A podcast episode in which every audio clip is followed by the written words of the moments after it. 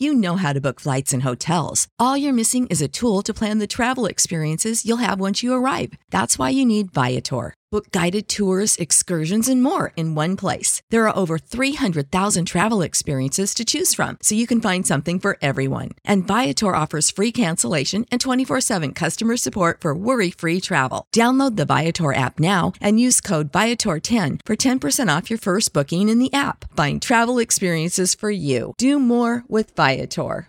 ¿Quieres regalar más que flores este Día de las Madres? The Home Depot te da una idea. Pasa más tiempo con mamá plantando flores coloridas, con macetas y tierra de primera calidad para realzar su jardín. Así sentirá que es su día todos los días. Llévate tierra para macetas Bigoro por solo $8.97 y crece plantas fuertes y saludables dentro y fuera de casa. Recoge en tienda y sigue cultivando más momentos con mamá en The Home Depot. Haces más, logras más. Más detalles en homedepot.com diagonal delivery.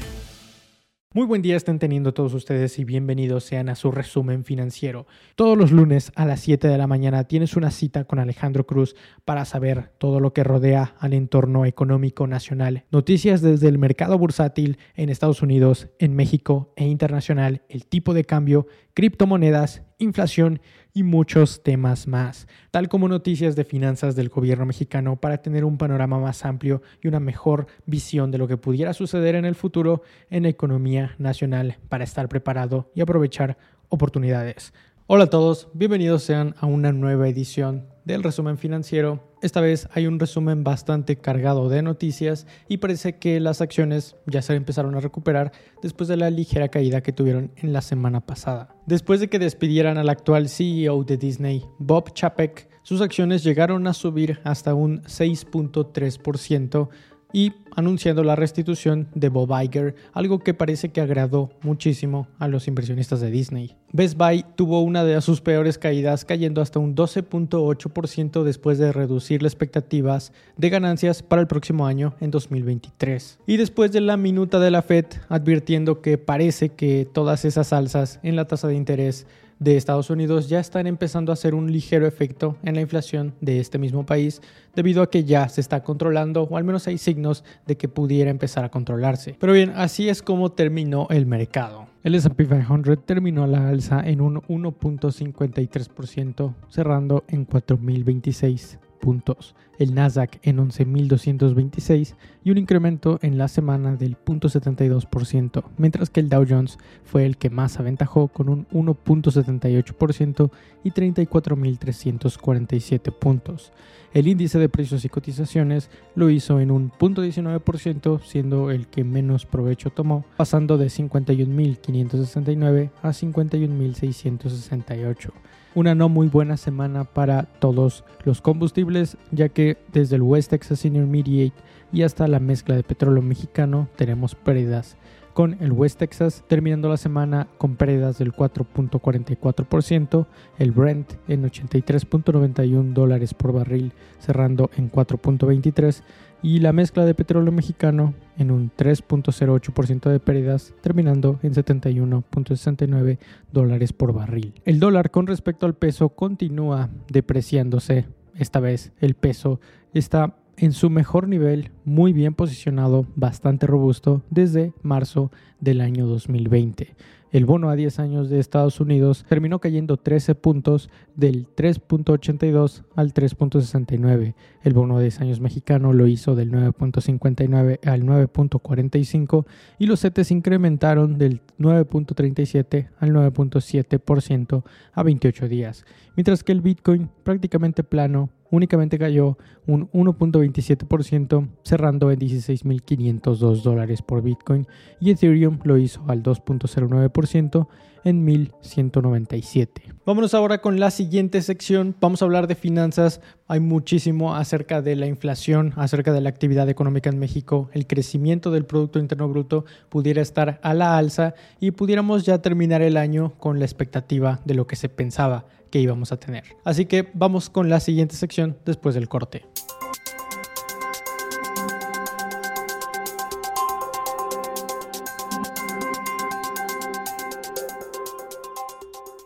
Es que parece que cuando hablamos de inflación, las noticias empiezan ya a tornarse en sentido positivo. Ya recordamos que hace ya varios meses ya ven varias medidas en que la inflación parece estarse moderando. Si bien no está bajando de manera dramática como quisiéramos que lo hiciera, ya está empezando a mostrar signos de empezar a bajar.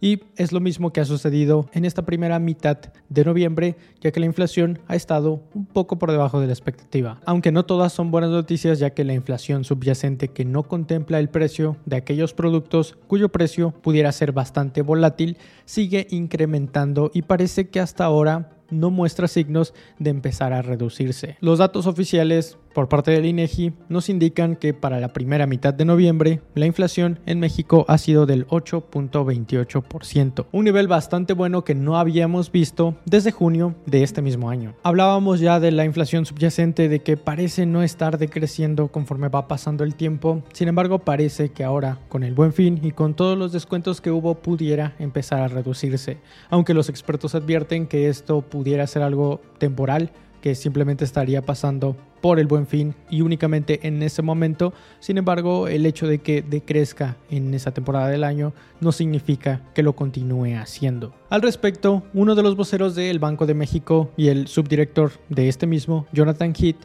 ha dicho que ve necesario seguir incrementando la tasa de referencia del Banco de México. Y es que ya vimos cómo incrementaron la tasa de referencia en un nivel histórico hasta el 10% en la pasada minuta del Banco de México. Ya llevan 600 puntos que se han incrementado en lo que llevamos del año. Sin embargo, parece que quieren seguirla incrementando para al fin reducir esa inflación subyacente que no parece detenerse. Pero vamos con la siguiente nota, la cual viene por parte de la actividad económica y también del Producto Interno Bruto aquí en México ya que ya salieron las cifras oficiales para el tercer trimestre de la economía aquí en México y casi rondamos el 1% de crecimiento, el 0.9%. Algo que seguramente ayudó a que este casi 1% incrementara es la actividad económica que también estuvo incrementando y que también ya tenemos datos oficiales para septiembre. Las cifras oficiales indican que para el mes de septiembre la actividad económica en México creció hasta un 5.2%. Y todo esto por supuesto de cara al Producto Interno Bruto al final del año son bastante buenas noticias.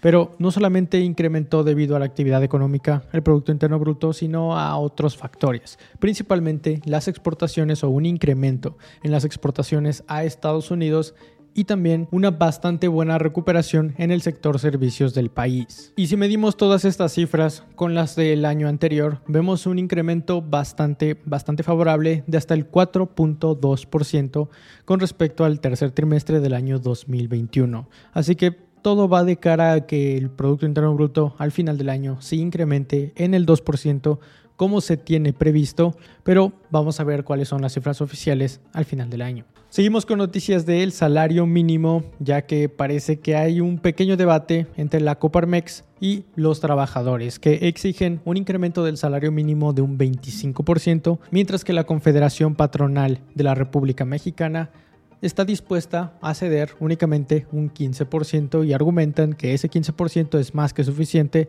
para aminorar lo que ha hecho la inflación en nuestra moneda. Pero bien, vámonos ya con la siguiente sección porque vamos a estar hablando de muchísimas cosas, entre ellas la energía y el sector energético aquí en México porque parece que hay muchas empresas interesadas en invertir en nuestro país en el litio, también en energías solares.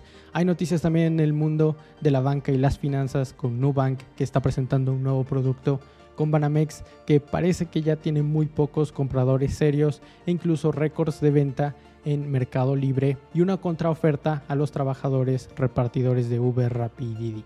Vamos con la siguiente sección.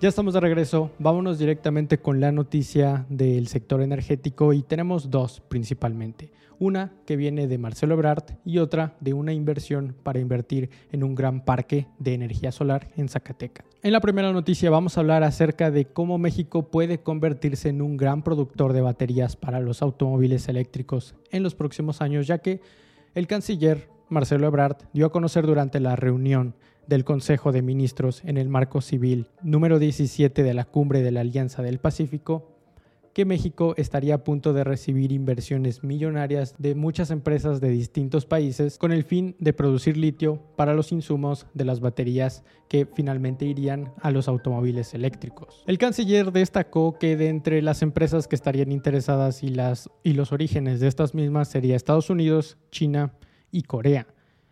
Sin embargo, no se pudo revelar exactamente cuál sería la cantidad a invertir, debido a que estas empresas son privadas, las cantidades son estrictamente confidenciales. Sin embargo, lo que sí se sabe es que esto sería con mira al 2023, ya sea para el tercer o cuarto trimestre. Seguimos con noticias de la energía y ahora vamos a hablar de este gran parque solar que está previsto para construirse en algunas partes de Zacatecas. No es uno solo, al parecer va a estar dividido en varias partes. Sin embargo, se espera una inversión de 2.768 millones de pesos. Este nuevo parque de energía solar va a llevar el nombre de Rancho Nuevo Solar y aproximadamente va a contar con unas 229.500 paneles solares en total. Y se busca generar aproximadamente unos 80 megavatios de este parque industrial, algo que suena como una inversión bastante, bastante rentable, ya que se rumora que pudiera rondar el 10% anual, así que en unos 10 años esta inversión pudiera haber sido pagada y después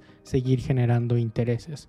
Todo esto de acuerdo con información publicada por la Semarnat, la Secretaría del Medio Ambiente y Recursos Naturales. Ahora vámonos con noticias de la construcción, ya que hay empresas que están innovando en este rubro, que están tratando de reducir el costo de las casas y también aminorar el impacto que están teniendo el alza de los inmuebles en ciertas ciudades, como la Ciudad de México o algunas ciudades capitales de varios estados de nuestro país, no solamente en nuestro país, sino en varias partes del mundo, ya que esta industria de casas que se construyen modularmente a partir de estructuras metálicas de acero o bien de contenedores ya lleva varios años en algunos otros países como Estados Unidos, pero en México apenas empieza. Son varias las empresas que se están empezando a dedicar a esta industria en particular. Sin embargo, su mayor atractivo es que serían más baratas, considerablemente más baratas que una construcción normal, común y corriente, y que por supuesto estarían listas muchísimo más rápido. ¿Quieres regalar más que flores este Día de las Madres? The Home Depot te da una idea. Pasa más tiempo con mamá plantando flores coloridas, con macetas y tierra de primera calidad para realzar su jardín. Así sentirá que es su día todos los días. Llévate tierra para macetas Bigoro por solo $8.97 y crece plantas fuertes y saludables dentro y fuera de casa. Recoge en tienda y sigue cultivando más momentos con mamá en The Home Depot. Haces más, logras más. Más detalles en homedepot.com diagonal delivery. Se habla de que en tres meses una casa pudiera ser completada al 100% y lo más atractivo es que de entre el 70 80% se hace en un mismo taller. Toda la ensamblación se hace en el taller y ya los cimientos y el 20% restante se lleva a cabo en el lugar de la propiedad. Así que si es tan barato como dicen serlo o si considerablemente llegan a ser más baratas, realmente me gustaría ver cómo están construidas este tipo de casas, porque dicen que son de estructuras metálicas, de estructuras de acero o de contenedores, pero me gustaría ver una en la vida real para ver si realmente aguantaría todo tipo de condiciones naturales a los que está expuesto una construcción común y corriente como las que tenemos hoy en día, y me gustaría ver si de verdad vale la pena, aunque supongo que sí, de otra manera, no veo una razón por la que este tipo de construcciones estén triunfando en el mercado.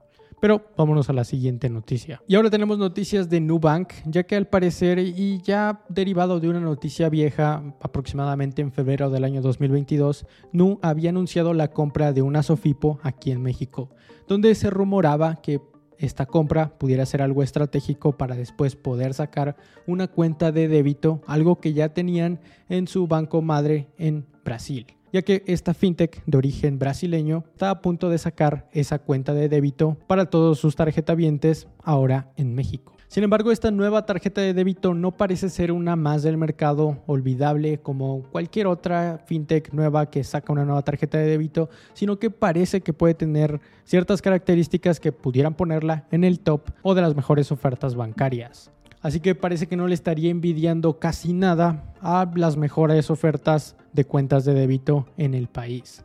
Y si bien Nu todavía no es un banco 100% regulado como puede ser un Citibanamex, un HSBC, un Banorte o un banco tradicional en sí, parece que va en camino de hacerlo o al menos está lo suficientemente regulado para poder confiar tu dinero en esta nueva cuenta de débito de Nu, ya que como bien lo decía, hace varios meses compraron una Sofipo, la cual sí está bien regulada por la Comisión Nacional Bancaria de Valores y supervisada por la Conducef, debido a que esta Sofipo, que en sí es una sociedad financiera popular o en palabras mundanas, algo como un banco, pero a una menor escala. Para esta nueva cuenta de débito que Nu está a punto de lanzar, obviamente se espera que esté a la expectativa de algo que lanzaría Nu sería una cuenta obviamente sin ningún tipo de comisiones, una cuenta fácil de crear como lo es ya la tarjeta de crédito. Muy seguramente van a sacar un nuevo plástico. Lo más lógico es que saquen un nuevo plástico para la tarjeta de débito o que bien sea puedas elegir en que sea 100% digital,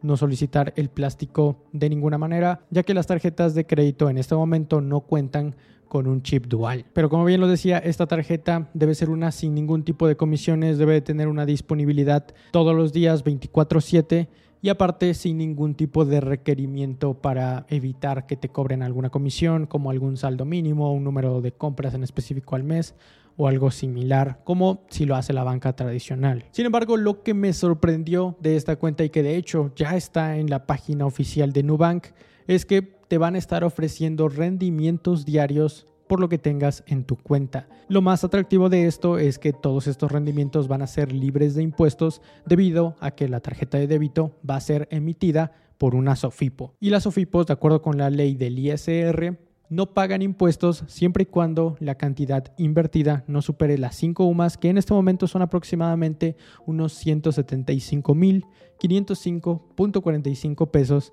a 2022. Este nuevo plástico que como bien lo decía seguramente va a ser uno completamente nuevo, va a poder agregarse a las plataformas de Apple Pay y recientemente con la nueva agregación de Google Pay también podrá hacerse a Google Pay, así que va a ser una tarjeta contactless. Ya veremos si también es una tarjeta infoless, lo cual significa que no tenga la numeración grabado en el plástico y que ya tú puedas verlo directamente en la aplicación. Aunque, como ya vimos en la tarjeta de crédito, esto no es así. Las tarjetas de Nu no son infoless, así que muy probablemente no lo sea. Lo que sí es seguro es que será contactless porque podrá agregarse a estos servicios como Apple Pay y Google Pay. Pero esta nueva cuenta de débito, aparte de que pudiera ampliar el catálogo de clientes de Nu, también pudiera ser benéfico para ti, ya que en caso de que se te haya negado una tarjeta de crédito con Nu recientemente, al tener tu cuenta de débito y el que ellos puedan ver tu comportamiento, el cómo gastas, el cómo ingresas dinero, es más probable que conociendo bien tus finanzas puedan ofrecerte ya una tarjeta de crédito. Y algo que olvidaba mencionar es que esta tarjeta, esta nueva tarjeta de débito de Nu, pudiera tener una de las características más novedosas que recientemente sacó Hey Banco, que son las ligas de cobro. Al menos eso es lo que están publicitando en su página oficial cuando te metes y le das en la tarjeta de débito. Así que parece muy buena idea. Parece que todo esto de las ligas de cobro empiezan a ser la siguiente generación de lo que en su momento fueron las terminales punto de venta que podías mover a cualquier lado. Y se me hacen bastante favorables ya que no tienes que comprar absolutamente nada para poder realizar los cobros. Especialmente para profesionistas que reciben consultas o bien para profesionistas que prestan servicios de algún otro tipo. Vamos a ver cuánto rendimiento es lo que van a estar pagando, sin embargo la verdad es que no creo que sea mucho, ya lo vimos y me recuerda muchísimo al caso de Fondeadora que también opera bajo exactamente el mismo esquema de una Sofipo y Fondeadora no paga unos intereses ridículos, sin embargo esperemos que al menos te ofrezcan algo competitivo. Ya veremos dependiendo de cuál sea el interés que paguen. Si me cambio a Nu como nueva tarjeta de débito principal. Pero seguimos en la misma industria bancaria y esta vez vamos a hablar de Banamex, ya que se suma un nuevo capítulo a esta novela llamada ¿Quién va a comprar Banamex? después de que Citigroup anunciara que quiere vender todas sus operaciones de este banco minorista aquí en México. Y es que probablemente el candidato que mejor se barajeaba para ser el que se quedara finalmente con Banamex, Inbursa de Carlos Slim, acaba de salir de la puja para finalmente comprar el banco. Este era, este era uno de los candidatos más fuertes para finalmente quedarse con el banco y se une ya a un resto más que ya suman varios bancos, como puede ser Banorte, Santander y Banco Azteca de Salinas Pliego. Mientras tanto, al día de hoy únicamente quedan dos compradores serios para este nuevo banco, que es Germán Larrea, que es el segundo hombre más rico de este país con su empresa Grupo México, y Daniel Becker, el CEO de Grupo Mifel, el cual ya se rumoreaba que no tenía la solidez financiera necesaria para adquirir el banco. Así que es probable que solamente quede como reales candidatos Germán Larrea. Pero ahora vámonos con otro nuevo capítulo a esta noticia de la nueva regulación para que a los repartidores de Rappi, de Uber, de Didi y de otras muchas plataformas se les considere como empleados y tengan todo lo que un empleado de ley se merece. Ya habíamos visto en algún video anterior que los repartidores de estas plataformas estaban protestando ante la Secretaría de Trabajo para que se les considerara uno como trabajadores, que se les dieran todas las prestaciones de ley y que se les pagara de alguna manera justa, ya sea en número de órdenes repartidas, en número de horas trabajadas o bien en número de kilómetros recorridos en su jornada. Pero ahora ya hay una contraoferta y hay una respuesta por parte de todas estas plataformas donde están de acuerdo en darles la seguridad social a todas estas personas que en promedio trabajen más de 40 horas a la semana. Sin embargo, no aceptaron en considerar a estas personas como empleados directos de la empresa, sino que quieren seguirlos conservando como trabajadores independientes. No dieron muchas razones del por qué, pero obviamente es porque sus operaciones y sus costos estarían elevándose muchísimo, ya que tendrían que estar pagando primas vacacionales, días festivos, finiquitos, contrataciones, bonos, etc. Y aunque se sabe que esta es la razón principal, ellos se escudaron en que al hacer esto estarían quitándole la flexibilidad a todos los repartidores. Sin embargo, obviamente pudieran hacer una opción en el que dieran a elegir a los repartidores si quieren formar parte de un esquema o de otro, pero hasta el día de hoy esa es la contraoferta que se tiene. Así que creo que el gobierno mexicano y la dependencia correspondiente de llevar a cabo la reforma de ley para que a todas estas personas se les considere como empleados debe de ser rígido en este momento, de no ser frágiles y de hacer valer la ley para todas estas personas que trabajan en estas plataformas. Que si bien estarían perdiendo dinero en el corto plazo, es lo justo para todos los empleados. Pero seguimos hablando de la misma industria, esta vez vamos a concentrarnos únicamente en Uber, ya que parece que después de que Bit anunció el cierre de sus operaciones aquí en México, donde principalmente estaba únicamente en la Ciudad de México con automóviles Tesla eléctricos, parece que Uber va a estar incorporando a todos esos automóviles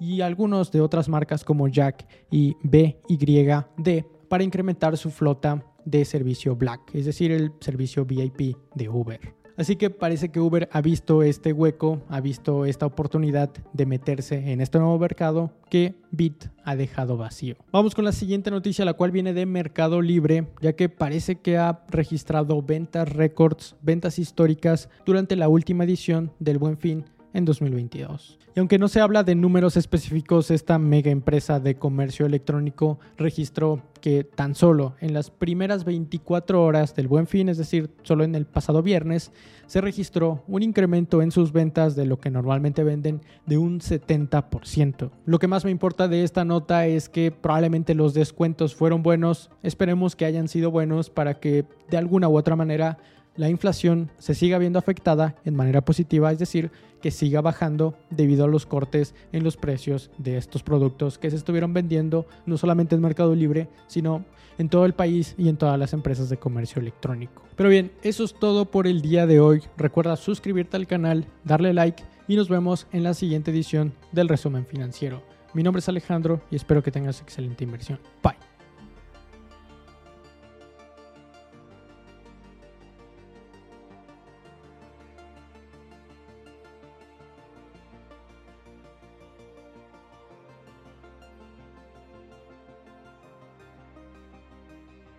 ¿Quieres regalar más que flores este Día de las Madres? The Home Depot te da una idea. Pasa más tiempo con mamá plantando flores coloridas, con macetas y tierra de primera calidad para realzar su jardín.